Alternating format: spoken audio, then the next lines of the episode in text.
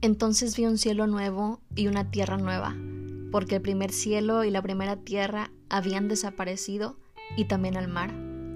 Y vi la ciudad santa, la nueva Jerusalén, que descendía del cielo desde la presencia de Dios como una novia hermosamente vestida para su esposo. Oí una fuerte voz que salía del trono y decía, Miren, el hogar de Dios ahora está entre su pueblo, Dios mismo estará con ellos. Él les secará toda lágrima de los ojos y no habrá más muerte, ni tristeza, ni llanto, ni dolor. Todas esas cosas ya no existirán más. Y el que estaba sentado en el trono dijo, Miren, hago nuevas todas las cosas. Entonces me dijo, Escribe esto, porque lo que te digo es verdadero y digno de confianza.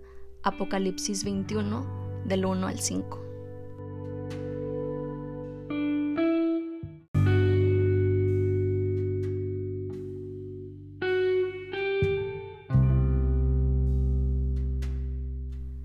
Vivimos en un mundo corrupto, injusto, lleno de dolor. Ante la tragedia y el sufrimiento clamamos desesperadamente. En el peor de los casos, nuestras dudas existenciales nos hacen cuestionarnos por qué. ¿Por qué a mí? ¿Por qué a mi familia? ¿Por qué a esos niños? ¿Por qué a las mujeres? ¿Por qué este miedo? ¿Por qué este dolor? Juan tuvo una visión de lo que sería el fin de los tiempos y es totalmente hermoso y lleno de esperanza saber que esta tierra no es nuestra casa, llegará el día en que nuestro hogar, Dios mismo, estará con nosotros y nosotros con Él. El cielo no es un lugar o meramente un destino. El cielo y la gloria del mismo cobra sentido porque es una persona. Dios es nuestro hogar. Dios es la verdadera razón por la que anhelamos el cielo no por las dichas y riquezas que tendremos a nuestra disposición, sino por la esencia misma del Dios con nosotros.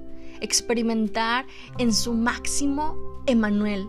Dios es por nosotros, en nosotros y con nosotros.